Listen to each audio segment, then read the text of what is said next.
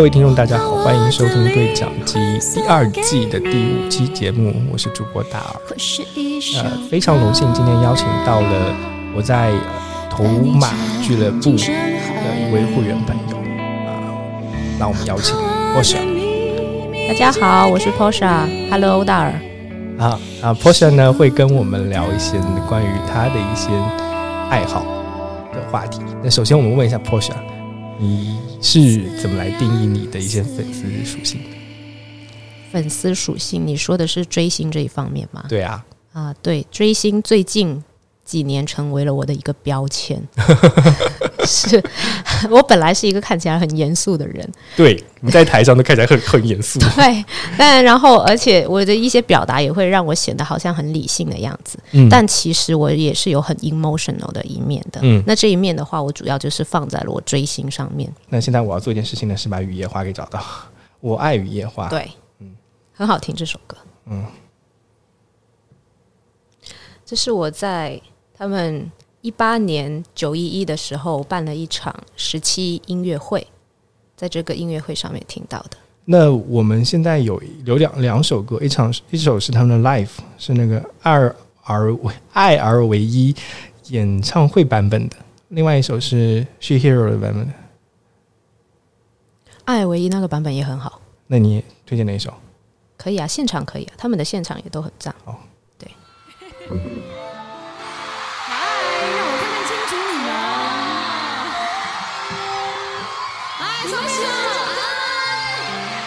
我都可以想想到这个画面，因为我我对这个 video 很印象很深。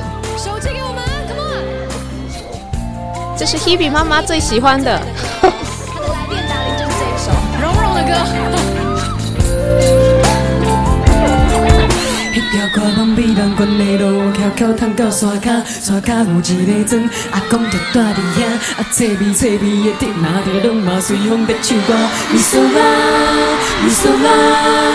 迄条看望美人关的路，翘翘通到山骹，山骹有一个庄，阿公就住伫遐，啊，脆味脆味的竹麻着拢嘛随风在唱歌，咪嗦啦，咪嗦啦。毋知影伊啊会想水过，拢嘛咧开满山。敢讲这有啥土啊？会土甲电动啊会山，有后有后的树遐，伊保护阿公阿嬷，阿公家己改编的歌，伊唱互我听。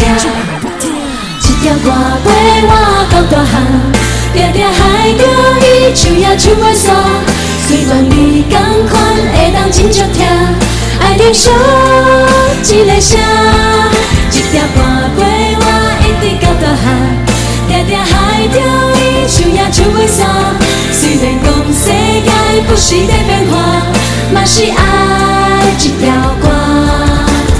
要娶某，要娶某，差着一个公大公，红阮乌乌，目睭透透，亲像火车缘当讲我。要娶某，要娶某，差着一个公大公，红阮乌乌，目睭透透。啊，哥哥等甲一个所在，我习惯踮只脚，踮只脚那行那佚佗，伫咧软软土的葱花，学着学着，偏偏飞呀飞，飞呀飞，我想要抓，才创有我年老时阵的笑声。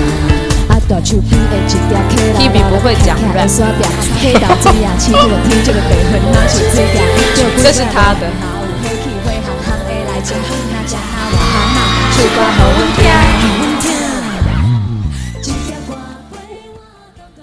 我我接下来我们就直接开始聊吧。好，哎，对我其实我，你知道雨夜花是什么东西吗？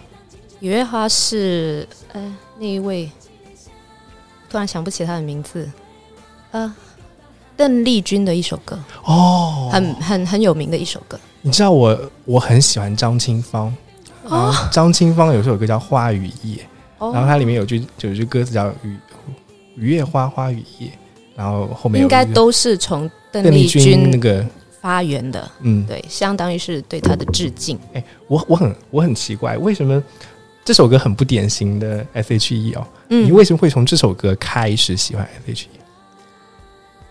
就是非常的惊喜，听到这首歌的时候，嗯首先它确实很好听啊，非常好听。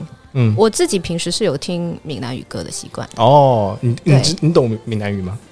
我潮汕人嘛，我会讲潮汕话，潮汕话所以百分之五十是相似的。哦，就我会觉得说，闽南语歌发展的很不错，作为一种方言歌曲，比起潮汕歌曲的潮语歌曲的话，他们会带着更多的流行性，也有很多的名人以及年轻人愿意去推广这件事情。然后他确确实实搞得很好听。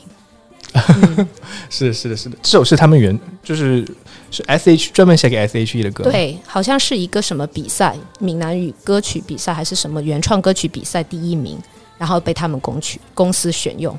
这也是哦 S H E 第一次唱闽南语歌。对对对对对对对对，嗯我从来没有听过 S H E 唱闽南语的歌，我可能这一首歌并没有放在专辑里面专辑里面有，但是哦大陆的专辑里面可能没有选这首歌，啊，就是他们有不不同的版本。有有可能有可能会有啊，因为我也没没有看过，因为这首歌我看了，刚才看了一下专辑是在那个 Shilo 里面 Hero，我一我一直会把一直会把那个单词叫 She Hero。我第一次看到的时候就是啊，这是 She Hero 吗？嗯，好啊。刚才呢，我们听到的这首歌呢，就是《我爱雨夜花。我爱雨夜花》，嗯是我们 Porsche S H 的入坑曲。对，我其实本本来还想卖个关子，说 Porsche 大概是什么时候 喜欢，什么时候开始喜欢那个 S H E 变成 S H E 粉丝的。嗯但是我发现，其实我们播完这首歌已经露馅了，你发现没有？因为这首歌是在 Shiro 里面出现的歌。那如果你因为这首歌入坑，那说明你入坑的时间已经很晚了，也不会啦，Shiro 也是 Shiro 是一零年，一零年的那到现在也是是十一年了。十一年时间了。对，嗯我我我们最早的时候是在爬山的时候聊到说，当时你喜欢不是当时你是一个那个 S H E 的粉丝这件事情的。对，诶，我其实已经忘记掉为什么我会知道你是 S H E 粉丝了，可能是因为你喜欢 Hebe，可能是在我们某一次在群里聊天的时候，你提到你喜欢 Hebe，然后我就知道你是 S H E 的粉丝，然后我们就聊了很多 S H E 的东西。我这个人喜欢什么，我都会大张旗鼓的说出来。哎，啊你你以前在那个演讲里面有提过你跟 S H E 的故事吗？没有，从来没有过。没有。那你觉得 S H E 或者 Hebe 对你来说，嗯，意味着什么东西？多巴胺，多巴胺对啊，这个答案好好神奇啊！因为最近我都一直在反思这个我对于多巴胺的追求。二零二一，我希望说我自己能从对多巴胺的追求转化为对内啡肽的追求。你能你能形容一下这两个东西的区别吗？多巴胺就是一种即时满足嘛，嗯，你做一件什么事情，你想要的、你喜欢的，就刺激它分泌，但它分泌之后会迅速的消失，所以你就会经历了快感之后，很快就失落，然后有一种空虚感。如果你想要排除这种空虚感的话，你就要加大剂量，就继续去做前面那种事，甚至是做更久、更多，嗯来获得同样的快感。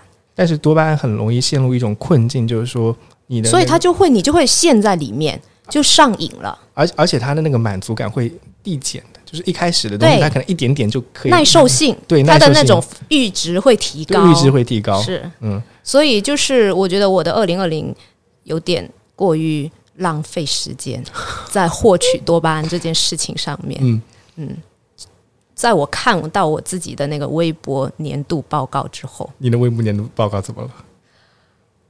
我有两个号，你有两个号，对呃我问一下，为什么你会有两个号？因为有个小号要用来追星，我的大号里面有我的同事，那我还要保持一定的形象我。从来不会拿微博作为跟朋友圈一样的东西，就是没有人知道我有我有微博。现在我有公开说那个微博是我，因为我要做呃播客方面的一些推广，所以它就变成了我的播客的一个官方微微博号、那种感觉。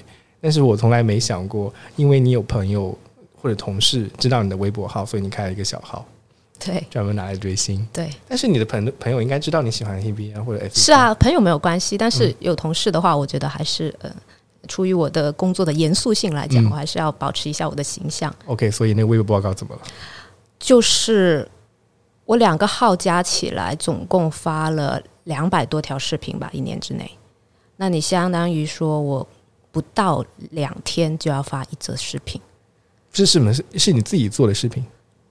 对，但是大部分都是录屏啦，然后剪辑一下、拼接一下这样子，然后也有一些完全原创的，嗯。嗯，而且好像总共发了三千多条微博吧。当然，包括这个量是包括转发的量，啊，但是我算了一下，平均每天也至少要发或者转发六点五条，然后我就觉得天哪，这个微博支配了我太多的时间。嗯。嗯，然后然后你刚才说你有个专门追星的微博号，那里面很多内容就是 S H E 吗？对，还有 Hebe，还有 Hebe 是，然后还有喜欢的其他的一些明星喽。啊，嗯，好，那今天呢，其实我们邀请 Porsche 来参加我们的节目呢，主要就是聊的 S H E 跟 Hebe。嗯嗯，我其实很早很早很早的时候就。听 S.H.E 了，我们那个年代啊，大概我也是，我我们应该是同龄人吧？哎，不要不要说这事情，我们就说我们那个年代的事情。我们那个年代刚开始听录音呃那个磁带碟，然后我最早的听到的正版碟，其实应该就算第一张应该是呃《美丽新世界》啊，就是我听我我强调一下，就是我听所有碟所有的录磁带里面的第一张正版磁带。就是 S.H.E 的《美丽新世界》哇哦，对，因为我们当时很多同朋友，嗯，就班里的同学，他们会交换磁带来听，嗯嗯然后当时我们甚至都没有索尼的 Walkman，就是那种三十四十块钱一，当时我们一个月的生活费，我已经算很多很多了。我现在想起来，我觉得已经算很多。嗯，当时应该是零三年左右的时候，零三年我初一的时候，我一个月的生活费是四百块。哇。是很多，很多的，超级多的。然后我会拿四十块钱买一个，可以啊，你家境很好哎。没有没有，因为我可能是两顿都要在学校里吃，所以我爸就给我四百块。你初中就寄宿了？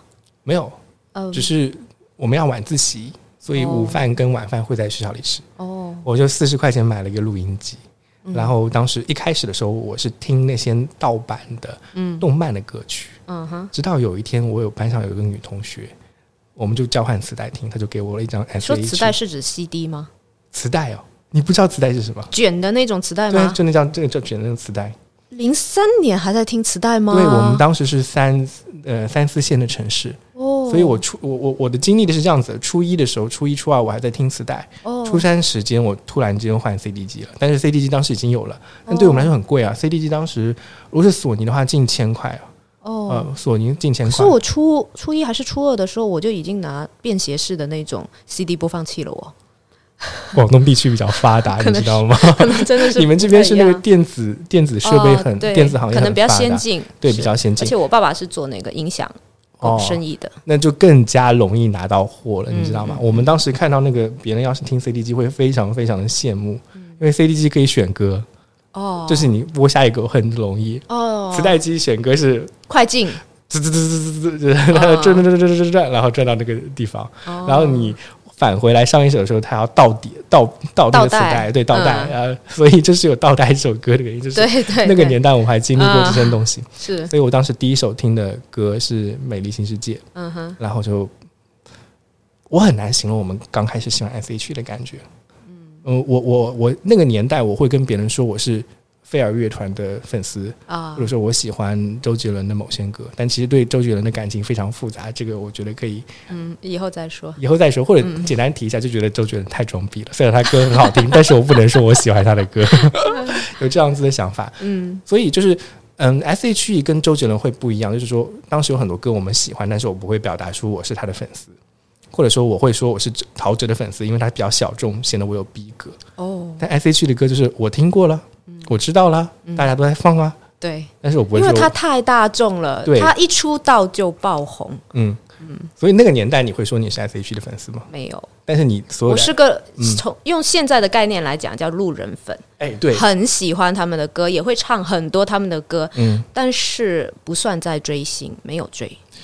我觉得算不算追星，还有一个很重要的概念，就是说你到底是不是超越他们作品本身去了解对这个团队？对对对，就是你对他那个人、那个艺人、歌手本身呃感兴趣的程度，嗯，就是除了作品之外，嗯，这样子我觉得超出作品之外，你再去再感兴趣，才能叫粉丝。对对对，所以当时我我觉得很多人对 S H 的印象就是路人粉这印象。应该是说，本身他的粉丝群体也很庞大，对。然后他更厉害的一点就是他路人缘也很好，嗯嗯。所以就是你你会接触到，基本上很少有人说我我讨厌他们。哎，这点非常重要哦。对，嗯，就是那个年代好多，我感觉我们那个年代好多的明星都会这样子，就是你能听到有人说喜欢他，嗯，但是除了周杰伦之外，很难说。讨厌他的。周杰伦就是很招黑的那种。哦，是吗？我会我这个我不是很了解对，我会听到我或者说我周围的朋友说自己不喜欢周杰伦。啊。啊、对，S.H. 就特别的，它的受众基础非常的广泛，嗯可以这么说。嗯就大歌又好听，大家又喜欢播，而且它，哎，我想问一下你啊，嗯你自己对于 S.H. 最初的印定位的印象，觉得它是什么样的一个团体？或者说，就是你你觉得他是靠什么样变成那么有路人基础的，甚至有点国民度的一个偶像团体的？就是他们很青春，但是同时又很很可以接近，呃，叫什么 approach approachable，嗯，或者说邻家气质吗？差不多。但是不只是邻家，现在邻家已经变成了一种邻家妹妹已经变成了一种呃很高的赞赏，但其实是应该是说，就是他们长得挺普通的。但 那时候是这么觉得，就是觉得他给一种感觉是，确确实好像就是我的邻居的那种感觉，你知道吗？很亲近。我我在我在那个网易云音乐上挑这期的歌单，嗯，然后我看到其中一首歌，应该是呃，你曾经是少年还是嗯十七、里面有一有一个乐评的留言，嗯哼，你知道那乐评留言讲了什么话吗？说什么？他说：“我以前以为 Hebe 是 S.H.E 里最丑的，直到最近我眼睛治好了。我好像对这一条热评有有点印象。对啊，对啊，对啊。就我我还我印象里还很深的就是，确实就跟你说的一样，大家对于 S.H.E S.H.E S.H.E 的最初的印象就是它是一个很普通的，就它跟我们的距离很近的感觉。，就是他会给你一种，哎，说不定我也可以的那种感觉，或者是说，好像他距离就是不是很远啊。嗯嗯，你对于他们三最初的影响，就是你你自己给他三个人定个位，你会怎么来定位他们三个人？我那个时候应该是听他们的歌最最多的时候，应该是初中到高中，然后那个时候我还不是很欣赏中性美，哎，所以我觉得 ella 就嗯就是一个也呃叫什么，有点有点出格，或者说他就是通过这种形象，我不是很欣欣赏那种嗯。中性美咯，嗯。我就觉得一般般吧。她，然后 Selina 的话就是非常的甜美，公主撒娇的那种，他的声音也跟他的形象是一致的。那我个人会觉得说，嗯，这种美有一点点庸俗 啊。以上观点是个人观点，好，不喜勿喷。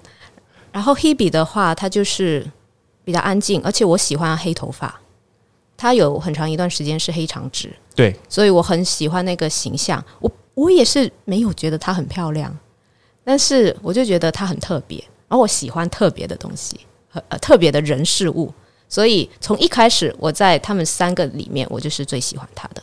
哦，我最早喜欢的时候是 Selina，嗯因为因为很多男生都这样啊。对所有人第一眼看到 S.H.E 的时候都喜欢 Selina，而且 Selina 是 C 位，C 位其实这个东西对他们没有很重要，我知道对他们来说没有很重要，但对于观众来说，很多时候我们看到在那站在中间的人就是 Selina，是吗？有。但是其实经过统计的话嗯，Selina 他们出了十二张专辑，Selina 在封面处于中间位置的只有两张哦。哦，嗯，可能是我的粉丝滤镜哦。对，就是你的关注点在他身上。对对，我的关注点其实一直都在 Selina 身上，嗯嗯很长一段时间里，就是我我们作为男生哦，嗯。很多时候都会觉得，诶，这个团体里面长得最好看的，我不知道有没有做过这个调查，嗯。但就我周围统计学来说，身边统计学来说，嗯很多男生都会觉得 Selina 是最好看的那一个。嗯然后呢，我们对于 ella 的感觉都会有一点不喜欢，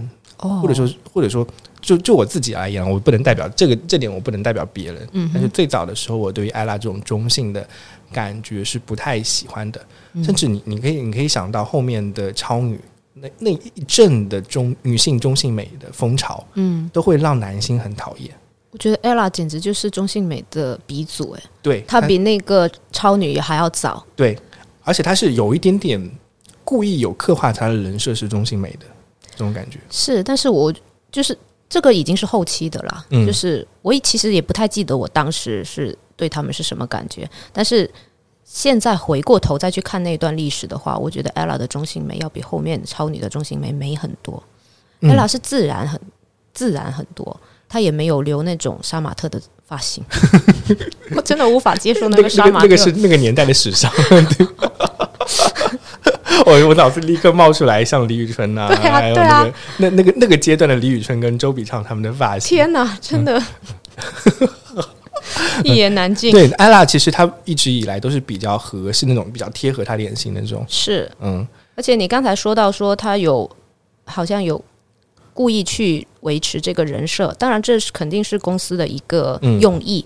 但是另外一方面的话，据我所了解，他本身就是男孩子的性格。嗯他在没出道之前也是非常喜，他不喜欢穿裙子，就是经常穿男装，然后举止也很像男孩子。所以说这也是他 nature 的一部分吧。我觉得他没有很刻意的说我去装成某一个形象，嗯，而是本身发现说，诶，这自己的这一面能够受到欢迎，那我何乐而不为？嗯但是现在我们看到 ella 很上很多节目的时候，我记得前两年一八年的时候，我看《创造》呃幺零幺的时候，她作为导师出现的那个形象，嗯，就非常的女性化了。对包括她的言语举止啦，各方面、对都变成了不像我们记忆中的那个艾拉，他自己都说他从男艺人变成女艺人，真的有这个感觉哦。是嗯然后我会觉得，就是他们三个人，，ella 给我的一个印象里的变化，或者说过程，会觉得更加的嗯顺畅一点。从最开始有一点点讨厌，就是那种中性的形象。嗯。我甚至很多时候分析过，那种中性的形象对于男性来说是一种挑战，你知道吗？啊啊，我他又长得好看的一个男性的形象，呃就是中性的形象，competitor 的那种，对对对，竞争者。会有这种竞争者的感觉。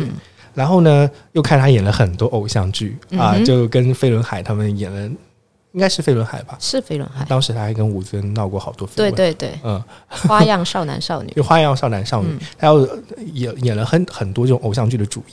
哎、嗯。我发现其实甚至 ella 本身是 S.H.E 里面在影视行业啊，三 C 的话，他在他是最多元的，对最多元的，嗯。而且他的偶像剧也是演的最火的。可以这么说。可以这么说，我我我已经忘记掉我有没有在呃剧情里面，就是电视剧里面看到 Hebe 的声音了，他演的少，呃，非常少。嗯嗯然后就看到哎，Selina 一开始唱歌演偶像剧，后面慢慢结婚，然后变成了导师，然后以一个女性的角色回归，这样子一个过程，我觉得还比较完整的。他好像给我感觉还是在三个人里面最顺风顺水的那一个你。说 ella 吗？对，ella。啊，你刚才口误说成 Selina 了，对 Sorry，这个你需要编辑一下吗没有关系，没有关系，这种口误是很正常的。OK，嗯，是啊，如果是说，嗯，该怎么说？我觉得他们三个人其实都很幸运。嗯呃，就如果 Selina 没有那场意外的话，嗯他们三个，你想啊，十七八岁，然后 Hebe 当时才高中毕业，都没有去参加高考。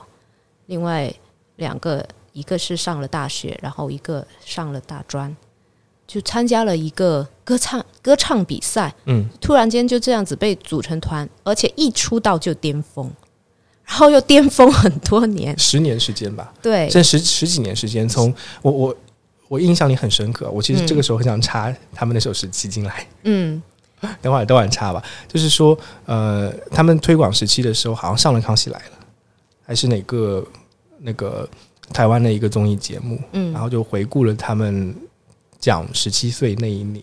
或者说是他们刚录到的那一年的很多很多的故事，对。我印象里很深刻的就是他们讲他们第一首第一张专辑的发售日，对，是九幺幺，对就是是那个九幺幺。对，就是那个九幺幺，对啊，嗯。就是美国被袭击的那个九幺幺。对，而且他们当时好紧张啊，哇，所有人的专关注点就在九幺幺上面，是啊，嗯，就是他们根本在报纸上面是没有版面的，而且你正常人都会有这种感觉，那天哪，出道日这么重要的一个日子，竟然发生了这么不好的东西，这是不是一个预兆？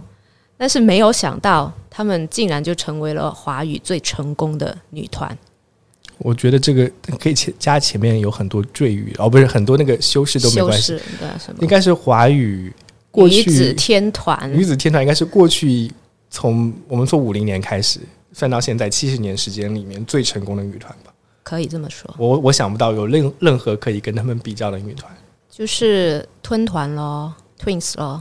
但是 Twins 的话，他们在实力上面可能呃还是跟他们稍微路线不一样吧。应该这么说。嗯，不仅是路线上不一样，而且他们的受众有很大的区别。呃，对，因为一个是普通话，嗯，一个是粤语多一点。对，因为我在广东，所以其实我接触吞团可能会更多一点。嗯嗯。但是我我我在我在南方地区啊，我在浙江地区，嗯，就能感觉到 S H E 它是有非常强的国民度的，是它的它的影响力，它甚至超出了那个超出了中国范围，它是在亚洲有广泛的影响力。它除了日韩跟日本稍微它都 OK，日本市场他们也有进去，然后在新马泰、印尼都都有很很很。很很强的影响力，或者是说有一帮粉丝基础在那里。嗯，我想我想问一下啊，你觉得拿十七当 ending 比较好呢，还是拿哪张歌那首歌当 ending 比较好？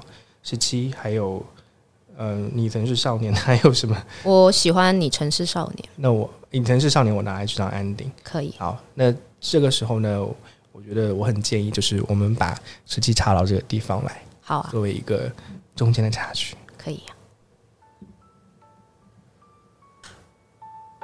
十七是吴青峰写给他们的，他们跟吴青峰的关系也非常好。我我当时听到十七这首歌的时候，我我哭的还挺厉害的。看 MV 哭吧，对，看 MV，对，我也哭，是。然后这支 MV 没有拿金曲奖最佳，我觉得真是金曲奖的评委真的是瞎没有眼睛，没有瞎的，真的。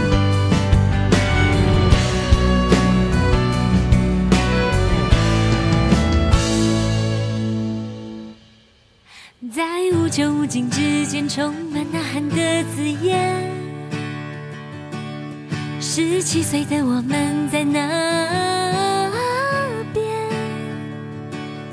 在未来摊开之前，期待又怕受伤害。是我和你和你说着梦想，说着心愿，在有来有往之后，三种特别的语言。上天选了我们为成全，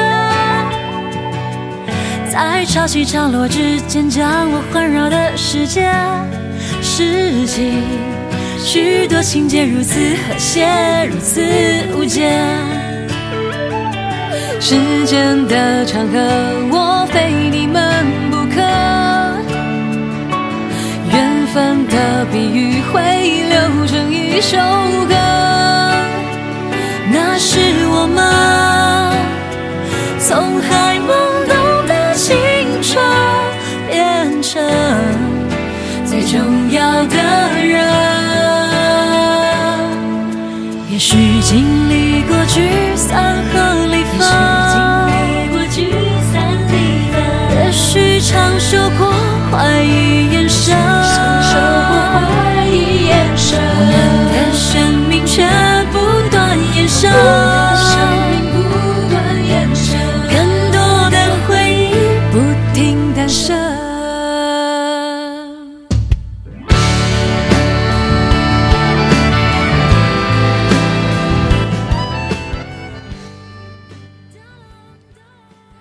我真的超级推荐大家去看一下那期他们介绍时期这个。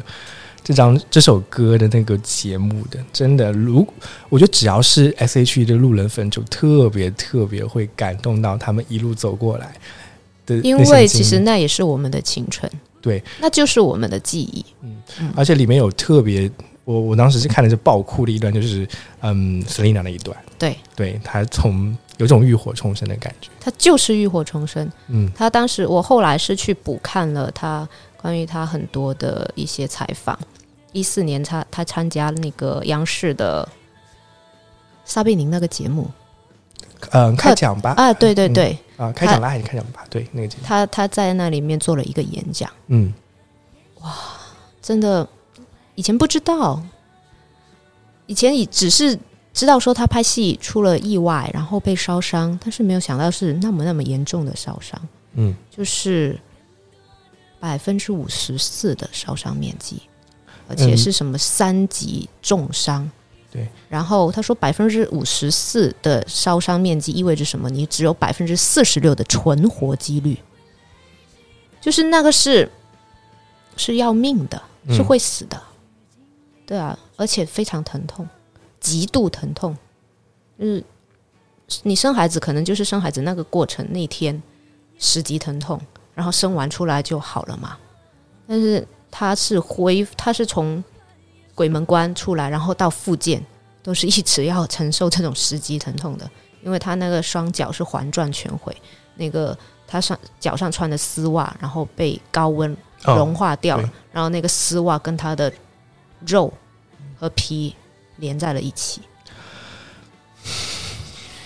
而且而且我那次听你还说过有一点，就是因为他整个烧伤的情况，所以导致他的皮肤的散热性能对啊出，了问题。是啊，哇，那场意外真的是对他还有对另外一个俞浩明，嗯，呃，都是一个巨大的打击。是的，但是他们俩都从这个经历中，所以很佩服他们，对真的哦后面很很不容易。对，后面我看俞浩明有上另外一个剧的时候，那个陈晓那个剧，也大家都很很多人都在赞扬他的演技，所以他们真的能够挺过这一段，还是真的超级令人感动的。是，就是这个不是那么容易的事情，嗯，而且他们确实是用自己的经历来告诉大家说，呃，困难是可以被战胜的，然后人生可以重新站起来。嗯，而且我觉得有点巧合的是，当时他们在拍的其实是嗯，我和春天有个约会的翻拍版、嗯，啊，我不知道你有看过原版没有？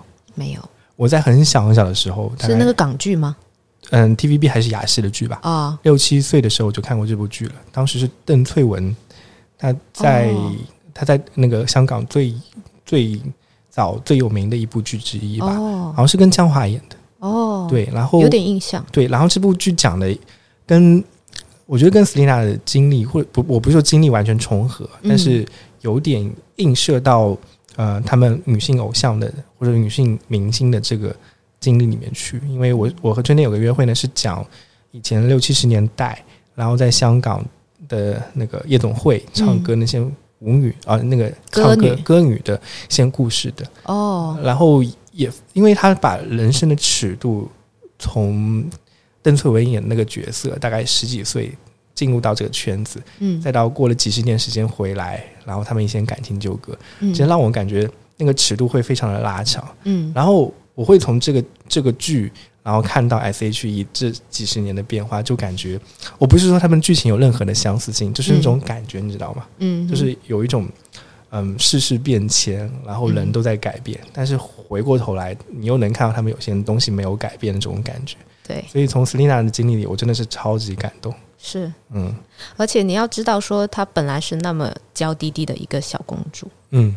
她这种反差会让人更加对她肃然起敬。嗯，她非常的怕疼，然后一有什么就眼泪就掉下来，而是没什么的时候眼泪都掉下来，所以你根本我真的很难想象那那个住院的日日夜夜她是怎么熬过来的，嗯然后他后面又是以怎样子的心态去面对自己的伤疤。嗯他伤疤是非常明显的。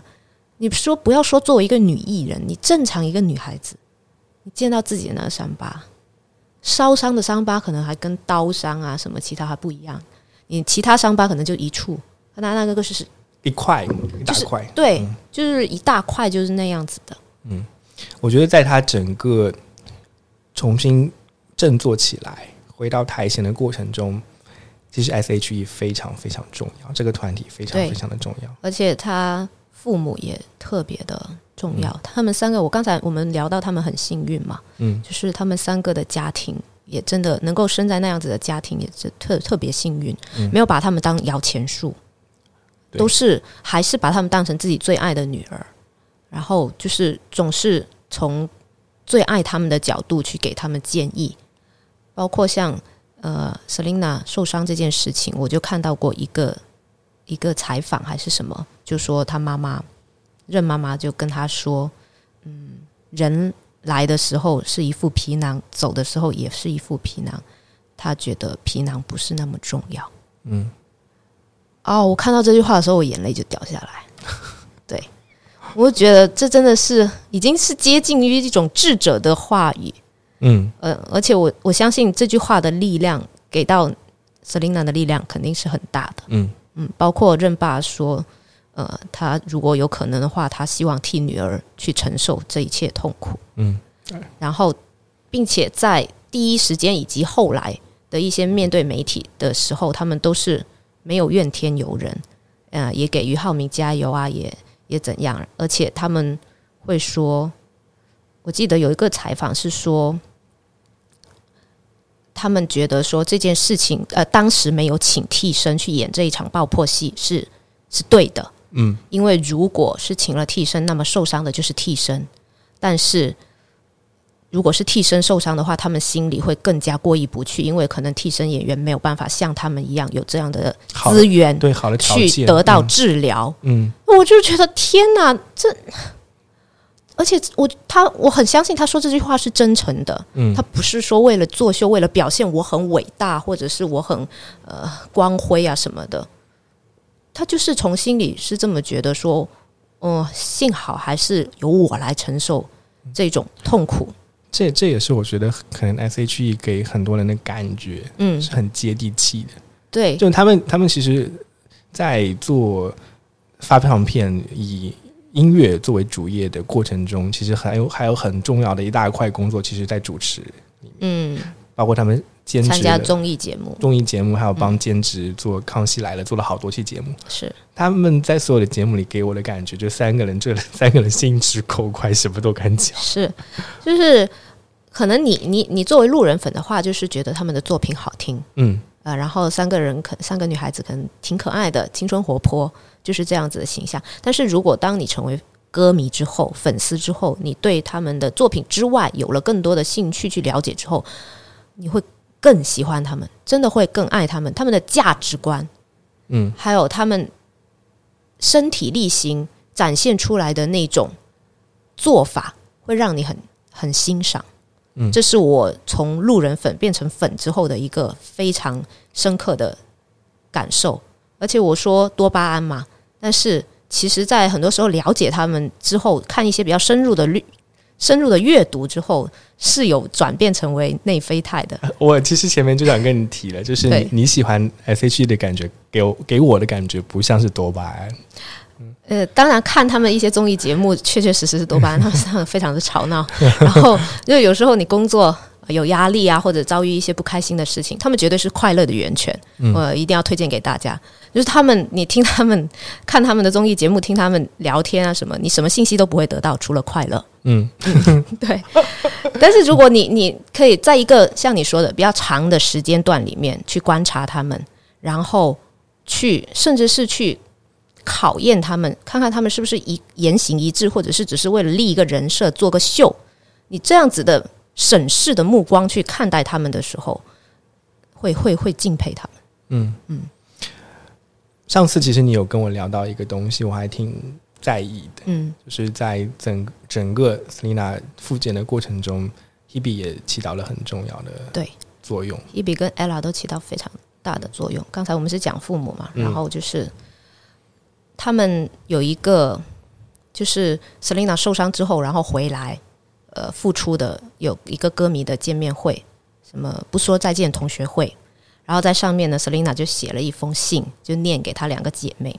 里面啊，我也是看了这个视频，也是泪流满面。就是它里面有一句话，就是说他在复健的时候是，其实他的脸部也是有受伤的，然后他是从他头部植了皮，去取了皮，去植在他的大腿上。是大腿直过，直到头外，头部直到大腿受伤嘛？从头部，当时只有头部没受伤，其他地方你都没有皮可取了。哦天哪！对，就是从头部，对，跟一般认知还挺不一样的。对，取了皮，然后植在大腿上，因为但是头部的皮跟别的地方不一样，它是有那种很薄哎，感觉它是有有毛囊的，嗯，所以导致说它直了之后，大腿上面就会有一个坑，一个坑，一个坑啊，就像月球表面一样。对，但是他当时已经身上没有其他更好的皮肤可以取了，嗯，是，然后他就说他复健的时候需要戴头套，然后还有一些呃塑胶的东西固定在自己四四肢上面，他就很反感戴头套，结果那个 Hebe 跟 Ella 就一人戴一个头套，嗯。嗯，就是，然后还有就是他说他复健，他出院之后，他很长一段时间都不敢正视自己的伤疤。但是 Hebe 跟 Ella 是比他还要早去接触他的伤疤的人，嗯，就是拿乳液每天帮他擦拭，帮他湿润，就是姐妹做到这种份上，我们就觉得，嗯，可能亲生姐妹都有时候都难以做到。他他们的友情很感人，对。他们的关系，对，特别让人觉得这是一个非常有爱的一个对对对。偶，像团。这也是他们的非常厉害的一个加分项。我我我之前跟那个偶像团体的，嗯，采访过偶像，也采访过像你这样子的偶像的粉丝。嗯哼，呃，在不同的团体里面，现在冒出来那么多女团，嗯很多时候我很经常听到一个新闻，就是他们内部有不和、貌合神离啦，嗯嗯今天搞这事情，明天黑那个人呐、对这样子的。但我我我总是觉得 S.H.E 成功的很大一部分原因也在于他们这种团结性，他们是一个整体，而且互相之间有很多的配合。是，就是所以这也是他们的幸运之一，就是三个人明明是很不一样的人，可是不知道为什么就非常的契合。嗯呃，这个应该也是上天注定。嗯，嗯诶，我们聊，我们前面其实聊了 ella，嗯聊了 Selina，嗯，那 Hebe 对你来说，为什么他那么特别？本身可能我就是。那我也有点客气嘛，就是对我就喜欢特别的，呃，他当时给我的感觉就是三个人里面最特别，所以也是一种演员。不过当时以前喜欢呃做路人粉的时候，也也没有说就是特别追 Hebe，甚至到了他单飞之后很久，我都也没有很关注他。诶，我我对 Hebe 的一个印象是，嗯她有些时候不太有情商，所以她讲的话，早期的时候，嗯。他的讲的话特别直。对，就有有些时候大家会觉得 ella 是那种人因为 ella 有点中性，有男孩子气，所以他会给给人感觉，诶，他会讲一些嗯不太过脑子，给人第一印象是不太过脑子。因为嗯。有些时候我看那个康熙以前的节目的时候，嗯。他们很会很自然的挑起一些带带性的一些内啊，尺度比较大，尺度比较大，嗯。对。就 ella 肯定会讲这种东西，嗯。然后 Hebe 很多时候也会讲，对，然后而且 Hebe 要不嗯。他就是、要不然就不说话，一说话就一一语惊人的那种。对对对，是的，是的，是的，是的，这种 这种感觉，就他他其实给我感觉，ella 其实讲那些话呢，就是 ella 有点情商挺高的，所以他讲那些话呢，是知道这种话可能不太会被骂。我我有这我有这种感觉，嗯哼，但 Hebe 呢，就是直接没过脑子，就直接讲出来，他不太会控制自己讲话的内容，嗯，他好像不，他完全不在意别人因为他讲那些话的一个感觉嘛。你有那种印象？小的时候可能会，因为他本身就是团体里面最小、年龄最小的嘛，嗯，然后他的性格其实他是一个很有个性的人。对的，他早期的话，刚出道一两年的话，他话也是非常多的，是后面可能是就是被公司批评了啊，嗯然后可能也有一些粉丝反馈觉得不太好啊，而且姐妹也有规劝啊之类的。规劝，对，那毕竟是公众人物，你还是有一些东西是要取舍的嘛。嗯所以他后面你会发现他就是越来越沉默，嗯然后他沉默到那种程度，就是在三个人里面，大家都觉得他的存在感比较低。他只有是在演唱的时候才才发光发亮。哦他演唱的时候存在感太高了。对他演唱的时候就发光发亮，他在舞台上面就发光发亮。但是比如说在综艺节目、在采访里面啊、他就只要姐妹在，他几乎可以不说话，他就不说话。嗯嗯，他那这一点的话，我觉得这是他的一种应对，也是他的反抗，就是我还是保留我的意见。可是当这个东西我的意见不适合拿到台面上来说的时候，那我就不说了。嗯嗯可这是一种态度。后来现在的话，就当他变成田馥甄了之后，对，嗯，他变成田馥甄了之后，现在因为因为我是甜粉嘛，就是三个人 solo 的话，我是比较喜欢田馥甄的。我说实在的，嗯就是 Hebe 本身的素质在音乐方面的造诣，应该是三个人也是中也是最好的。就他会给给我一种嗯有很有天赋，在音乐方面特别有天赋的感觉。对，包括他的声音本身的素质也特别特别好。是是，他的嗓音也是算是呃祖师爷赏饭吃喽。嗯，是，这是这是真的是上天赏饭吃。对，所以他在单飞之后的整个成绩，呃，是三个人中最好的吧。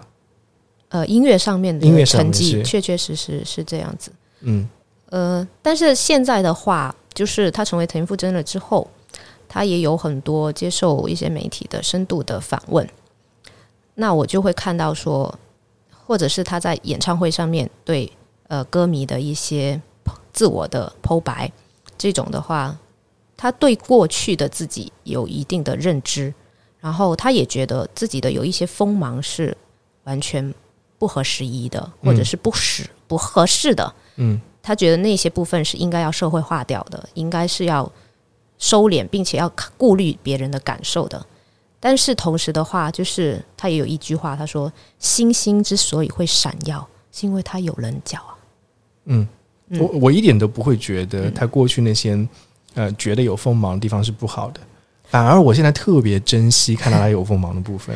现在很难看到有锋芒的这种明星，因为整个大环境可能不太允许。对，因为资本上控制起来多了之后，他对你的各种人设方面的要求就会一开始就给。所以幸好他们还是那个时代，嗯，因为那个时代我们还能看到说很口无遮拦的一面，然后很真心，呃，就是口直心快的一面，嗯，心直口快的一面。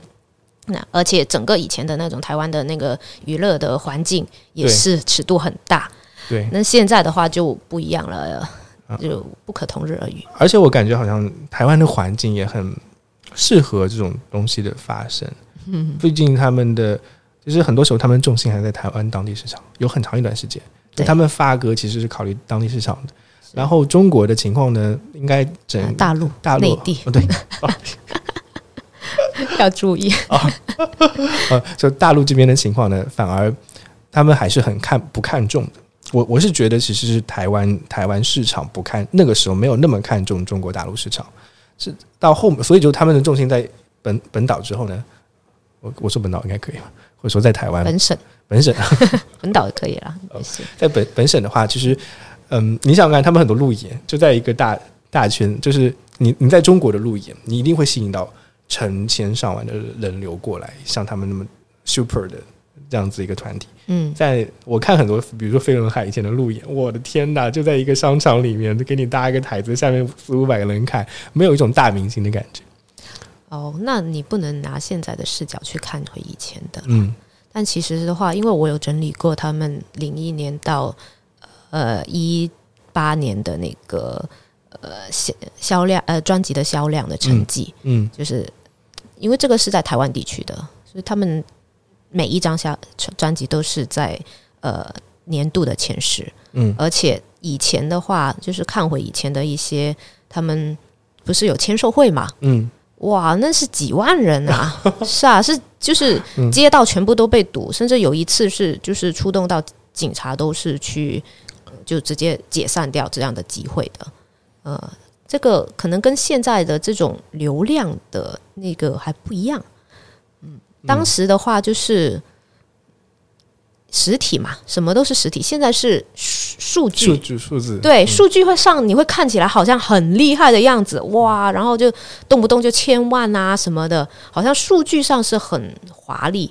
可是实际上，这些泡沫背后有多少实体在支撑？这个你不知道。但是以前，你想，我们是人手，你想一柄磁带或者一张 CD，嗯，这是真真正正的是在听的，嗯，就是它每一个数字后面都是活生生的人的，所以还是我觉得他们的火真的是不一样。然后你说到说不是太重视内地的市场，我我这一点不不敢赞同。嗯，举一个例子，就是一开始的时候。那个 Selina 的爸爸任爸，就他是一个，我觉得他是一个很有智慧的人，他就一直提醒 Selina 还有他们几个，就说你们不要被眼前的呃这种现象迷惑，都是假的。那你不用，你们不要以为你们很红，就很很可能就马上就就就消失了，或者是你们就不不受欢迎了，就过气了，都是有可能。他就从一开始就给他们泼冷水，嗯。然后他是等到什么时候才真正承认他们很红这件事呢？是等到他们应该是零几零四年，零四年他们来内地开演唱会，还是零三年零四年的时候第一次来内地开演唱会？当时是在上海一个体育场，那个体育场是可以容纳八万人的观众。到上海八万人体育场，对，就上海第一场。对，嗯，哦。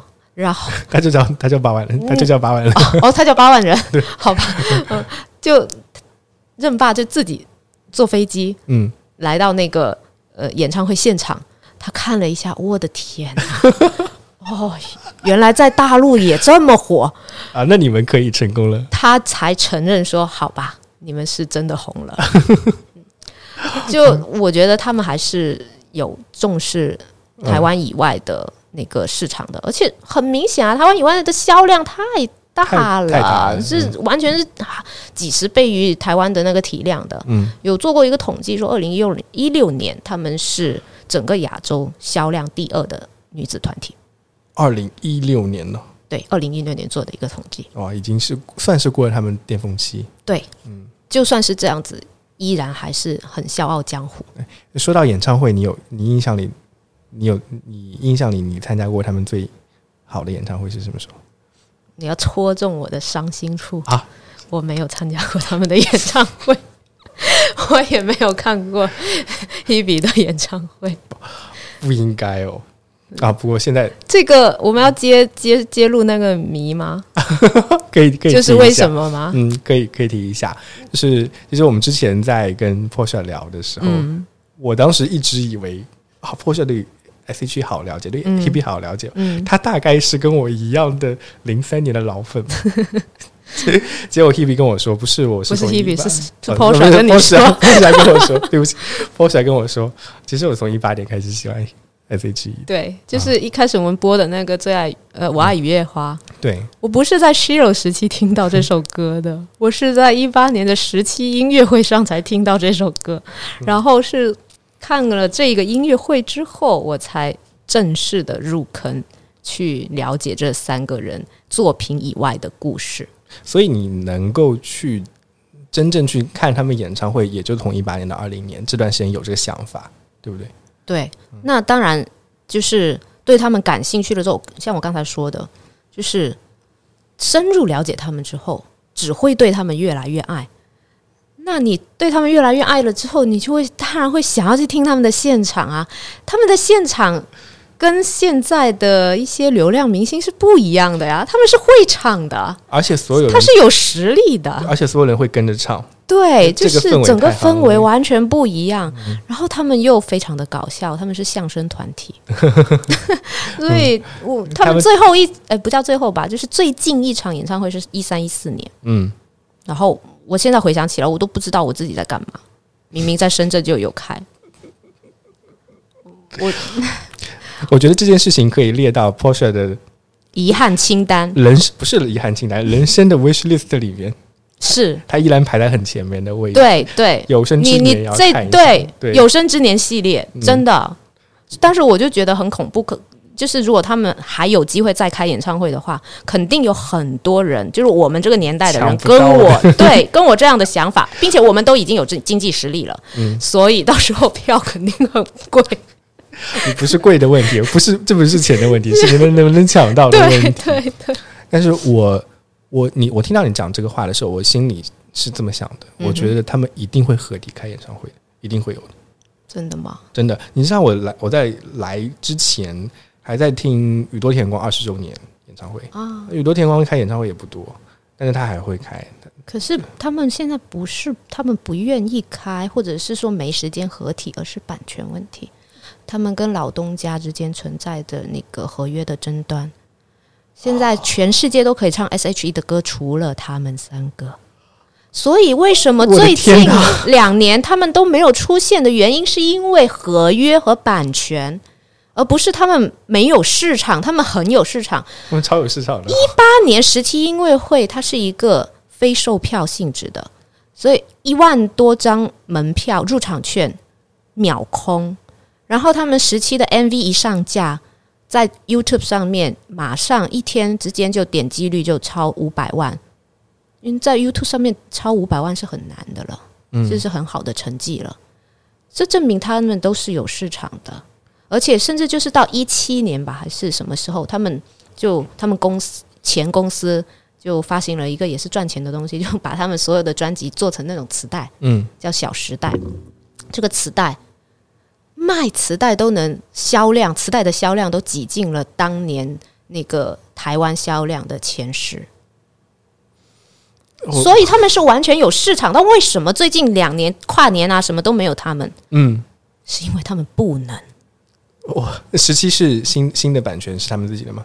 也不是，十七都不是他们自己的版权。十七还是老东家，就是唱完十七之后，他们就分，嗯，就就解约了。但是解约的话，就是跟老东家之间，我我了解的说法是，老东家希望说保留对 S.H.E 的运营，嗯，因为毕竟这是他们的亲生女儿，这是他们一手创立的品牌，这个我可以理解这种心情。对啊，然后就是他们三个的 solo 部分就。他们自各自去成立经纪公司，或者是怎样，再跟其他的音乐公司合作。但是 S.H.E 的部分，他们希望保留。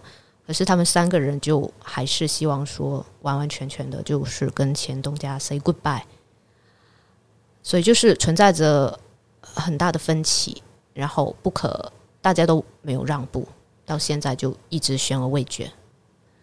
而且他们前东家也好像就是以前还有情在吧，应该是这么说。对啊，你想想看，以前的他们唱的袁惟仁那些，对啊，对啊，对啊。然后包括施仁成，施仁成现在也是管理层啦。嗯，施仁成给他们也是写了很多很不错的歌。是啊，嗯，但是现在的话，好像这这段情也逐渐不在了。最近的话，还还闹出他们前东家就是就那个田馥甄演演唱会、个人演唱会上面的一些歌曲的版权，在给他发律师函之类的。对，就是闹到这种就是要见官的这种程度。哇塞，我就就你如果是谈钱谈到这种地步的话，呢就没有情了。哇塞，非路人粉听到哦，就是不是路人粉听到这种话，我我真是第一次知道，原来这背后是有这样子的故事。对对对，他们要不然的话，其实每一年各种卫视的跨年都是有他们的。嗯，一定会有的。是啊，嗯你像你像包括 Hebe 现在是啊呃，Hebe 个人的的话还是没有怎么受影响。哦，那还好。呃，这两年的话不怎么来内地，是因为疫情。今年啊，所以今年对，就是二零年嘛。嗯嗯，其实我现在看 Hebe 的时候，很多时候感觉她好像有点作为一个女性 icon 的那种感觉。嗯哼，对，对她有非常强烈的独立女性的气质，嗯，好像以前是看不到的，但现在越来越能感觉得到这种意思。应该说本身他们三个人的女性意识从一开始就很很强烈了。嗯，他们早期的歌曲里面有一首叫《Believe》，它的 MV 我我很推荐大家去看，在里面就已经呈现了那种多元化的性向，嗯，对性少数群体的尊重。这种我觉得可能跟他们公司啊的那种文化什么的都很有关系吧。就是他们从一开始这种女性意识、平权意识、呃多元化的意识都已经很强烈，而且他们有很多就是鼓励赋能女性的歌曲。嗯，比如说，比如说 Sheryl，对嗯，《虚柔》是一首很很 powerful、很对女性来说，我觉得是很棒的一首歌。嗯我之前会感觉这种这种定位会在集中在 ella 身上，但我但我现在来回过头来看，其实所有所有的这种这种这种概念，其实是 Hebe 诠释的最好。我我现在有这种印象，或者对路人粉的这种感觉。哦，嗯，我我没有办法在他们三个里面，我我不是很喜欢在他们三个里面做一个排序。哦，对，如果说提到团的作品的话，肯定都是三个人共同的努力，嗯而且这就是他们三个人，他们为什么他们是个性不同，但是我觉得他们三观是非常趋于一致的，嗯这也是他们为什么能够友情历久弥坚的原因。嗯那 Hebe 的话，Hebe 的话，它是它的特别之处在于说，除了他的表达方式之外，还有就是他从小喜欢的音乐类型很多元了、就是很小众的。是很小众的。对他，他就是多元小众，而且迷恋独立音乐。正常在他那样的年纪，其实是不怎么听那些歌，但是不知道为什么他就是喜欢那一挂，而且这是真的喜欢，不是假的。所以就是如果说你是刻意的要去营造出一种形象，呃，比如说哦，现在流行文青经济了，然后我就来树立一种文青的形象，那你可能戴着面具，总会有脱面具的时候。对，但是他他不是那样，他这个就是本身我我现在要以田馥甄的名义出来做音乐，我就是把我自己平时吸收到的东西，然后再经过消化之后呈现给大家。那这是真实的我的一面，所以他的人设他就不是人设了，就就就你你感受的那那那一点，就是为什么他的那种独立的形象，嗯或者文青的形象、女生的形象就，是那样，对他给我感觉他 taste 他的品味太好了。啊，谢谢。作为歌迷，我很高兴。是的，哎、那接下来的话，我们会放一首 Hebe 的歌好啊，啊，我其实很喜欢他唱那个，我有跟你说过 Love。《Love》这首歌，你知道是在我们歌迷里甜粉里面就是叫做表白歌。啊，我们先听这首歌，然后再听看表白的故事。好，嗯，我喜欢这个版本，它有两个版本的编曲，我更喜欢这个。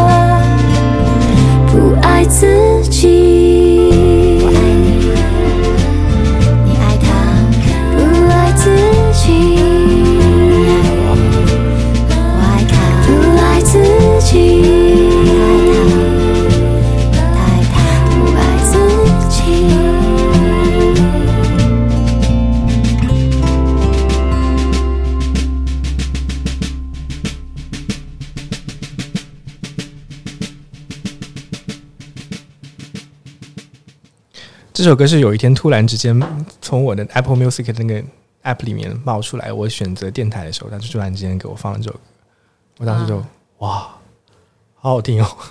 它的鼓点特别好听，是对不是打的那个哒哒哒哒哒哒哒？然后它那个整个歌词就很很打动到我，是 就很简单，但是嗯，就很打动到我。对，而且就有过有过一个笑话啦，就是因为他有一些，他有一个歌是 My Love，然后这首歌是叫 Love 嘛，嗯，那个 My Love 就歌词还好，但是这这首歌的话，就有个人结婚的时候就想播 My Love，但是就跟那个 音呃调音师说成了 Love，然后就播成这个，然后他说。当她跟她老公站在台上的时候，然后就想起这“我爱你，你爱他，他爱他”。她说那个婆婆的脸都绿了。但他好像没有看到那个没有没有歌词放下来，歌词放下来脸更绿一点啊，到底怎么了？很好笑。但是我说这首歌就是我们甜粉之间的表白曲嘛，嗯就是在在郑州演唱会呃的时候，就是郑州的歌迷就把它改编了，就当他唱第一句“呃我爱你”的时候，他就把麦递出去，下面的歌迷本来是要唱下一句歌词，但是歌迷就变成说我爱你，然后他就再唱下一句，再递麦，下面还是我爱你，就后面就变成了那个表白歌。哦，好对，就是以后他唱那个 love 的话，就是递麦的时候，下面都是我爱你。哦，哇，这好暖哦，对超级暖。这这个这个视频可以看一下，就是还蛮蛮有意思的。我又要 Q 你一下，身为 Hebe 的粉丝，没有参与到这种现场活动中，但是 Hebe 是有机会的，那 Hebe 是有对吧？机会对。嗯，他最今年呃，二零二零又出了新专辑，然后他的第二场个人巡回演唱会也正在进行中。嗯这个我不着急，啊，我也好想参加哦。听你怎么讲，真的，他的音乐，他的演唱会也是非常非常值得。而且我有听，我有参加过他的现场的音乐节啊，哦，现场唱功非常好。是嗯，他们整个团体团队的现场唱功都很好，对，他们都是非常强的 vocal。是，呃而且他是作为那种不舞蹈的歌手，但是他的舞台表现力很惊人，所以这就是特别的地方。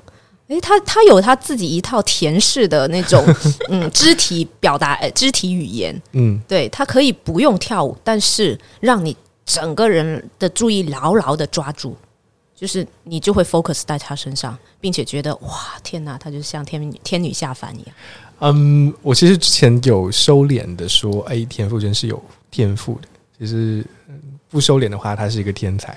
但身上有很多我们经常在影视剧里面或者在小说里面看到对天才的描述，其实在他身上是有很直观的映射，他就是那样子天才的感觉。哇，你这个评价可能有点太高。我是我，所以我刚才说我有收敛。哦，我我可他有他的 talent，有一部分 talent，、就是比如说他的嗓嗓音嗓音。嗯然后我之前有看一个也是《康熙来了》吧，嗯就是袁惟仁老师有说，对，他其实很努力。哦，嗯对，就他是，然后那个陈珊妮老师是说他，呃，歌手里面分三档吧，他是有嗯三种类型。他说他是属于第二种，就是中间的那种，就是并不算是说呃不不用沟通就完全马上能够唱出制作人想要的东西，但是他一经点拨，诶，他马上就能够领会的，是聪明的那种类型啊，这也是天才啊，啊。这也是天才。我我觉得说他可能就是一个很很不错的学生吧，嗯对，然后也没有浪费自己的才华，对对对，嗯这两者结合在一起，就啊，有现在那么强的一个表现能力。我其实曾经想，他会不会上《我是歌手》，但是好像没有，很对很多。据说这个节目其实是有多次邀邀请过他，次邀请，包括他跟呃吴青峰之间关系很好，是啊，嗯，那吴青峰都有去参加了，啊肯定也有跟他对。对，肯定也有跟他交流过这个事情。但是我猜他可能不是很愿意接受的原因，就是他不太想要把唱歌这件事跟排名或者竞争嗯。联系在一起。嗯，这样、啊这样子的理解很符合他给别人的感觉。嗯嗯嗯，呃，他现在单飞之后，很多时候有这种独立音乐人的那种调调在里面。嗯，我不是说他那个呃 独立音乐的那么小众的东西，但是他就是做事情其。实他就是嗯能够平衡流行和小众，这是他一个很重要的标签。就是很多乐评人都会这么说他，包括他二零二零年出的这个《无人知晓》这张新的专辑，都是我看呃这张专辑在专业乐评人那里得到的评价很高。嗯然后很多也都会提到这一点，就是说他这张专辑也是做到一个小众、独立跟流行之间非常好的一个调和和平衡。嗯，这就是他拿手好戏。我听到你讲这件事情的时候，会想，好像我们在聊 S.H.E 的时候，它已经变成一个过去式了，你知道吗？因为嗯他们从零一年开始嗯到一七年，经历了那么大的跟公司的波折之后，S.H.E 这个传说好像已经画上了一个有点像休止符一样的东西。但但我但我听到从你的嘴中描述的，嗯。呃 Hebe 的这样过程，嗯包括现在看到 ella，包括 Selina 嗯哦有一些呃 ella 的蒸蒸日上吧，应该说是。嗯然后 Selina 慢慢重恢复的时候，嗯。我会感觉他们这个团体，他们三个人，其实在重新开始，或者不是说重新开始，就是他们还有未来更有更大的发展，并不是只会成为 S.H.E。对对对，这就是他们的生命力嗯，的体现，就是也可能这也是他们能够离开前东家的一个底气所在。嗯，是的，是的，嗯，像像艾拉，她有很有自己的规划，她跟她的老公呃，就自己成立公司，然后也尝试了。她非常，她本来就是艾拉，就代表勇气嘛，嗯，她真的是很愿意尝试很多新的东西，并且艾拉的 rap 唱的特别好。我我就是有一点遗憾，就是近两年那个 rap 非常的火，哦是不是？对，可是她作为应该是说台湾很出色的一位女 rap，嗯，嗯，不知道为什么就是不是很很受关注这一块。她其实去年的话也有推出，去年前年她都有推出新的那个说唱的单曲，嗯我觉得很好听啊。嗯，就是希望说能够得到更多的这关注。这两年那个 hip hop 界，就是他们说唱界很多嗯。曝光量是在今天节目里面。啊，对，比如说像之前的中国中国有嘻哈，然后最近有那个 B B 站的一些节目，像这种节综艺节目，哦，就是要有一个平台。对有一个平台来给你曝光。哦，对所以我觉得可能他也需要这种这种合作的机会吧。对对，那就希望说他能够得到，因为我觉得他真的有那个那方面那方面的天分。对，嗯唱 rap 不是每个人都行的呀。你看，像田馥甄，他就 他他唱 rap 就很很可爱，很好笑。他这一块不是他擅长的地方，嗯嗯嗯，就是每个人有自己的长处。然后 Selina 最近他就转型搞副业了，嗯呃，推出了呃那个食品。哦，对他自己本人也也有开一个公司嘛，然后他去年也有推出单曲，对，就是但是因为他嗓音不是有问题嘛，嗯，是那个我不知道你有没有了解，就是那个十七音乐会的时候就已经有已经已经发生这个事情了，哇，就是我我原来还想说，还好那场嗯、呃事故没有影响他的嗓音，是，但是还是有后遗症，还是有后遗症。后遗症，对他说，嗯，就是有一些类似倒嗓吧，嗯，呃，那个声音突然间不受你的意志控制了。本来按理来说，我想发出一个什么样的声音，作为一个专业的歌手的话，我应该是能够控制我的声带，控制我的肌肉啊，控制我发音部位的。但是他突然就失去了对歌声的控制，声音的控制，甚至有时候说话都受影响。但是他去检查的话，不是生理上的问题，嗯，那可能是心理上的问题。然后后来随着嗯两两年两两年多的那个调整，现在听说是恢复的不错了，但是他的那个声带又变了，就发音部位可能变了。呃，他现在跟以前 Selina 那种甜美的嗓音又不一样了。嗯，对，所以这也是我觉得我我我会想啊，我会来看这种事情，它有可能是个危机，但有可能是个机会，因为可是对于嗯。S.H.E 的话，他他如何再去唱回以前的歌，可能就是个问题。我觉得这这倒不是一个问题了。你像之前我我很喜欢一个歌手，嗯然后其实有两个歌手都有这种经历啊，像那个邓紫棋好像也是因为做手术之后，她有比较特殊的嗓音，哦，这样吗？有很多很高的辨识度。哦，另外一个就是我很喜欢的日本的歌手叫那个 Emma Emmer，我我就不知道他怎么翻译，A I M I M E R Emmer。嗯嗯，他其实他那种非常有辨识度的嗓音，也是在有一些手术的影响的。哦，对，这对于 Focal 来说，嗯，可能这种人为的改造反而会带给你巨大的机遇。嗯，对，所以也希望说这种现在的这个情况不会成为 Selina 前进的一个阻碍吧。嗯，就是重要的，它恢复就好了。那嗯我也不，哎，反正不不要去，就是在他们身上，就是给他们太多的负担。嗯就只要他们过得好，然后哎，能够偶尔出来唱唱歌啊什么的，我嗯觉得都已经挺满足的了。嗯其实上次我们在聊的时候，还有一个点，嗯哼，我我没有聊到，我我觉得很感动的，啊，就关于 Hebe 跟哦，他的哦，对对对对对，是。有一些性向上的事情。呃，那本身就是因为 Hebe 到现在他是八三年的嘛，嗯。那到现在也是三十八岁了，那一直是对外界的话，他的一个感情都是处于一种比较不明朗的一个状态，而且他对于自己这一块感情方面的隐私是非常的保护的。然后按照他的知名度来讲，其实狗仔队对他的追踪也是不少。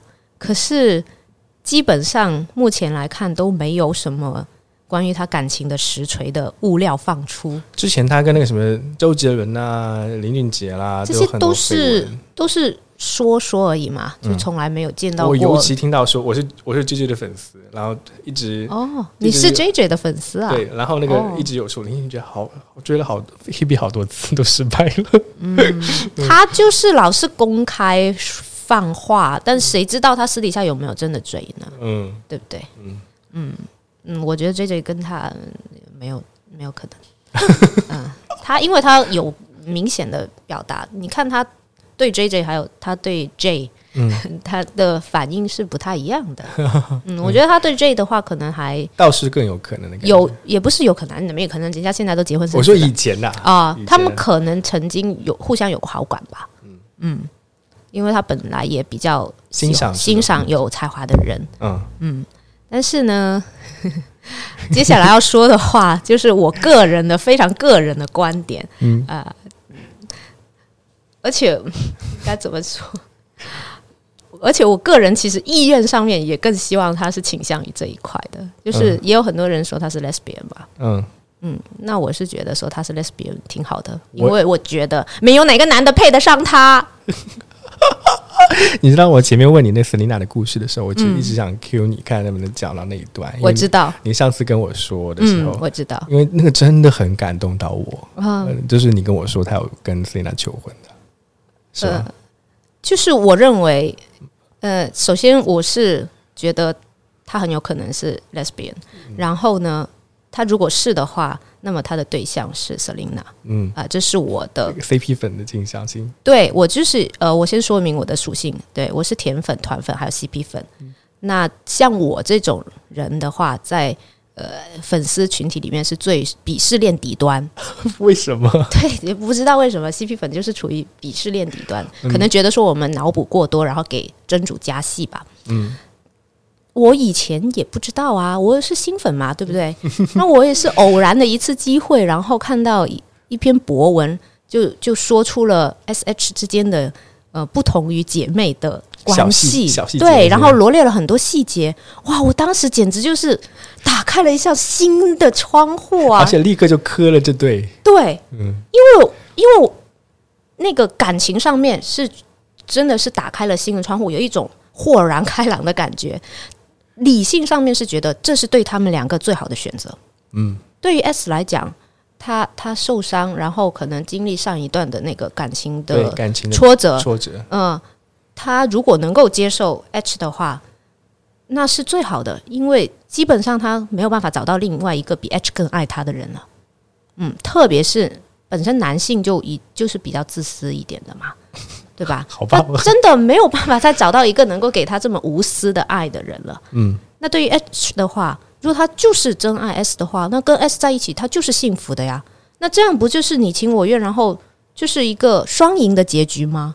那又有有什么不好的？所以这是从逻辑上面进行判断的。逻辑上面被已经判断，对，然后在在这种强烈的好奇心的驱使下，我就就是去搜寻了大量关于 SH 的那个证据，嗯，哇然后这个新世界简直我到现在都还没看完，就。普通的 CP 粉，也就是大家啊，可能做一点那个视频啊，然后就剪个呃剪一点东西，出来对若是一两个小时、几个小时，可能就看完了，然后就弄一些可能他们关系举止比较亲密的一些互动，嗯，也就这样子，或者是有一些大家比较暧昧的一些什么推文啊之类的。可是他们两个的那种蛛丝马迹，甚至是非常公开的表白的爱意的行为，你是几天几夜看不完，一年你都看不完，真是证据太多了，并且因为有 ella 的存在，它就成为了一个参照物，哦，它就成为就就有对比，就是跟 ella 是好姐妹，这是不用说的，但是他们之间 sh 之间跟他们对 ella 那种好姐妹就又不一样。那你你你不是好姐妹，那你还能是什么呢？那不就是情侣吗？嗯，是非常明显的，而且是从一早期就是就是这样子的。我看过一个零二年的视频，就是他们三个人之间不是互称老婆吗？对啊，然后他们有一首《老婆》这的歌嘛，就 ella 作曲，然后 Selina 作词。那《老婆》这个游戏是一开始是怎么传出来的呢？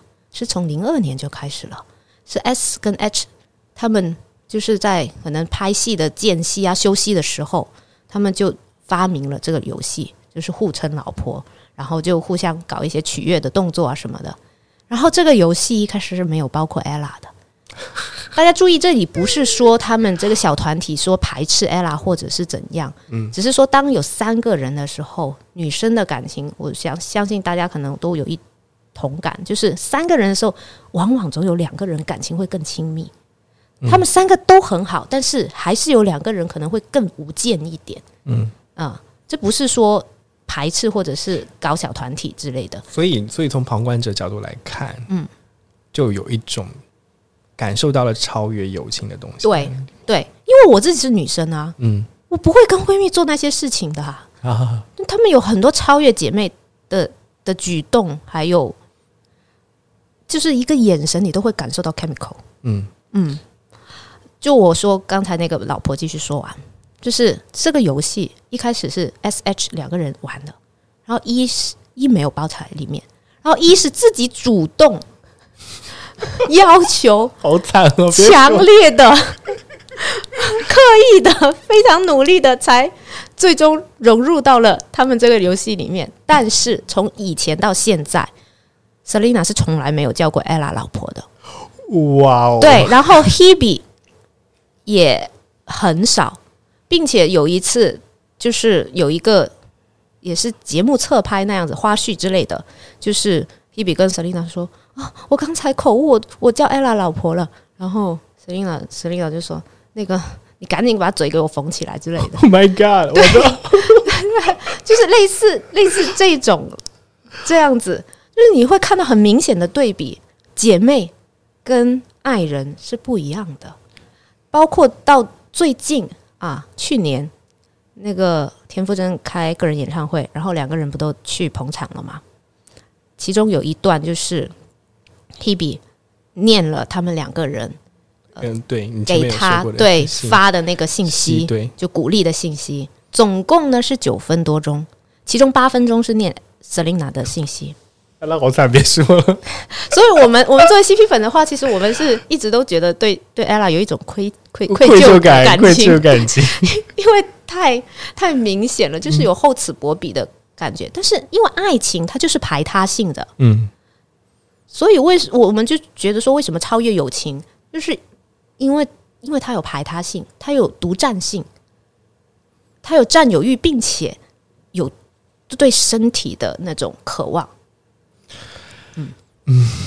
你是你是知道吗？就是我我在前面讲到那个，我是春我和春天有个约会的时候，因为我我我跟你说他们的故事跟 S H E 的这种传奇有一点点给我感觉很像，嗯，所以我总是会幻想，作为一个创作者的话，S H E 加入了这一段戏份之后，他们整个团体的故事更加显得传奇，甚至甚至我觉得他们成团从年少的时候成长起来，经历了那么长时间的年少成名，呃十年时间的辉煌，嗯。然后又经历了一些些波折，嗯。甚至是那么大的一个坎坷嗯，挡在斯妮娜面前，对，他们都跨过去了，嗯。再再继续成长。对，然后我们又看到他们团员之间互相之间的一些很有火花的一些互动，嗯，然后又像你说的，有些这像简直就是传奇，好真的吗？真的是传对，就是我觉得说，可能等到他们五六十岁啊，呃，可能已经离开这个娱乐圈、演艺圈了，嗯，然后可能他们会选择把这个谜团呃揭开。揭开的话，到时候他们再回重新回来，呃，写一个人物传记啊，或者是拍一个什么纪录片之类的，嗯。哇，我觉得真的会很很火爆哎、就是这个是很他们会更加强化他们女性的 icon 的那种对，这简直就是这三个人，天啊，包罗万象，实在是太多元了。是的，哇！我我我那次跟你聊完之后，我就特别特别的想想跟你聊一下关于 S H 跟关于惠比的事情。嗯然后这次聊完之后，哇，又有那么多东西冒出来，哦，真的超级是，就是，嗯所以你知道我为什么上瘾？嗯呃，就是越了解他们，他们就有越多的这种新的东西会会冲击进来，然后改变你原来对他们的认知，或者是补充。嗯而且他们又经常有一这些特别让人感动的瞬间，对，就是真情可贵。就无论是友情还是爱情，还是他们跟家人之间的亲情，都是一种健康的典范，所以特别爱他们。嗯而且就是像我这种属性，我不是说我是鄙视链底端嘛，就是我在微博上时不时也是会被人挑战嘛。呃，有一些那种伪粉，他是绝对就是非常厌恶这种观点的，然后也有一些是觉得 Selina 配不起他，嗯，然后也有一些就觉得说你为什么老是要帮他出柜，然后对，帮他出柜，对，嗯或者是说你为什么还要随便给他许把他许配给什么人之类然后还有人就会经常私信我，呃，来来来说到说到教育教育，呃，这这就是还有一个人说的很激动，他就说，如果他真的跟那个 S 出柜的话，我马上退粉，对我我我当即就是我说，那我才是真爱粉啊，我也觉得你是真爱粉，是不是？我无论他喜欢男喜欢女喜欢谁，这是他的自由啊，对，他喜欢谁爱谁，不影响我爱他。嗯嗯，超感动。这这就是我我我的感我的一个看法咯。啊、这期节目呢，是我特意邀请 Porsche 来参加我们的录制，也算是我们 Ship 俱乐部的一个内部的人物专访的过程。这是你第一次参加人物专访？是的，我一直很好奇，哇，人物专访怎么没有 Porsche 的？都不是我们的核心会员吗。不知道他们 PR 团队有他们的选择吧？可能我我不知道哎、他们觉得我这个人不太好访问，还是怎样？不用，我觉得你超好访问的。谢谢，我也很高兴 Groovy 邀请我来，然后今天这种录音的体验也是比较好放松，就是嗯。也是开了一扇新的窗户。嗯，其实我从来没有想过要去谈关于 Ship 的东西，关于你的头马经历，嗯嗯嗯，因为那个也是很重要的一部分。嗯，但是我希望 Ship 的人物专访，在让其他人了解我们的会员的时候，能看到头马之外的一部分东西。嗯因为我嗯前面有问过你，你有没有在 Ship 聊过你跟 SHE 的这段这段路粉的呃成为他们粉丝的过程？你说你没有讲过，嗯嗯那我是更加希望大家能听到，你除了你会在头马分享那些克服嗯、拖延症啊，还有一些你的很多很多次点评这种经历，嗯，会让大家更了解你。是。对，这也是我做人物专访的一个初衷。对，谢谢你给我这样的机会，嗯，因为人都是多面性的嘛。对，就像我为什么要搞小号的话，也是也也是主要是不想让同事认识你的。就。是你你对特定群体你会展示特定的面貌，嗯。嗯，就是在 ship 这个地方，就是让我可以很放松的做真实的自己。嗯。这是一个呃，我记得年会视频有一个会员说，呃，ship 是一个 safe safe place to hide 啊，我觉得这句话有有有敲中到我的心坎。嗯，确确实实，这个地方就就像一个世外桃源一样，在这里可以真实的做自己，并且就可以大家比较坦诚相见。你知道，对我来说，你是 Ship 很重要、很重要、很重要的一名角色，因为很多人知道头马是一个什么样的的一个组织，嗯哼，甚至我我经历过很多头马，嗯。就是它的主要的基调呢，就是以鼓励为主，嗯。他会非常的克制对于其他人的批评，嗯。然后很多人不喜欢头马，也是因为这个。明明那个人讲那么烂，你的点评还会讲他好，嗯。好不真诚哦。啊哈，虽然虽然我现在作为一个老会员，我我知道那个鼓励的意义有多大，嗯。尤其是对于演讲者本身来说，鼓励是非常非常重要的一部分。但是作为我是如果我是被点评的话，我是希望听到看到一柄 AK 四七对着我的头，噗嘟嘟嘟嘟说我哪里不好的，这因为我想提高，所以我希望听到很这是很 solid 的意见。然后你的这这种你的这个个性，会让我觉得是非常非常特殊，因为我我很希望有这种东西。我我我有跟他们说，嗯，我我有想到一个演演讲的题目叫 “Lean is mean”。Lean 呢就是叫精益，就是改善的意思。嗯，mean 呢就是就是 Porsche。对，所以我很珍惜这种东西。所以我我我我我我经常觉得，呃，是不给我的感觉就是你是很很重要的。你的这个气质对于我们来说非常非常重要，是一个很重要的鞭策鞭策。对，就是我觉得说，嗯，真的是吸引力法则在起作用。嗯，大家会聚集到 Ship，是因为有一部分的 personality 是相近的。对，那我之所以能够成为 Ship 的 AK 四十七，也是因为 Ship 这个地方它非常包容。嗯，你你就是你扫射的时候，人家是愿意接受的。对，如果没有这样子一个包容的环境，还有这样一个开放的舞台的话，我是很难做到的。嗯，那有可能还会惹人讨厌。另外一个我觉得非常重要，就是我刚才讲的坦诚相见、真诚。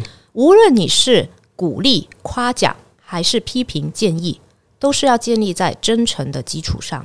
嗯你不是为了夸而夸，也不是说为了犀利而犀利，而是言之有物。我的观察就是观察到这些，并且我能够从我的观察当中提炼出一个点来给到你。然后我的初衷是希望说能够帮助你，或者向你提供有用的信息，没错。嗯是这样子的一种心情去做这个事。嗯那这里我有一个小小的要求，嗯哼，或者说是一个请求吧，给到 Porsche。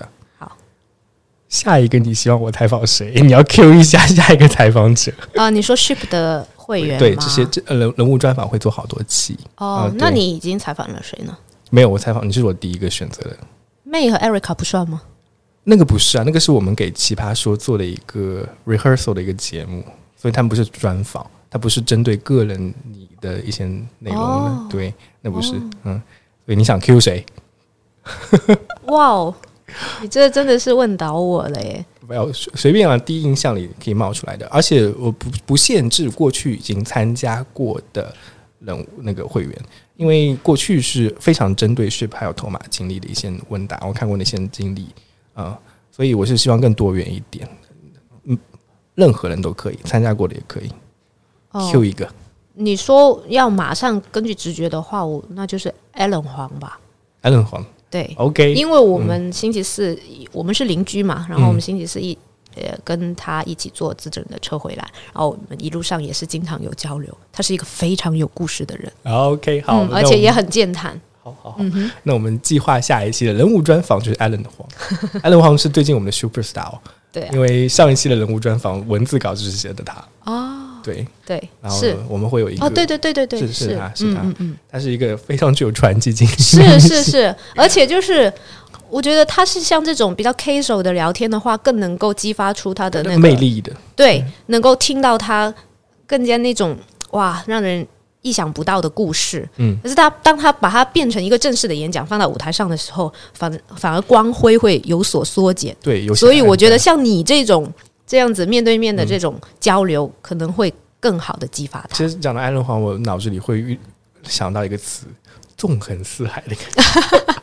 可是他又很有自知之明哦。嗯他他虽然是很有那种呃女强人的气质，嗯但是他不认为他自己是女强人，嗯他他觉得说呃他没有创业的那种能力，嗯啊，或者是说他现阶段啊、呃有小孩啊有家庭啊也不适合，所以他不会去做这个事。嗯我就觉得一个人能有自知之明是很难能可贵的。那更多关于艾伦黄的部分，嗯那我们就留到下一期学好啊不能的专访。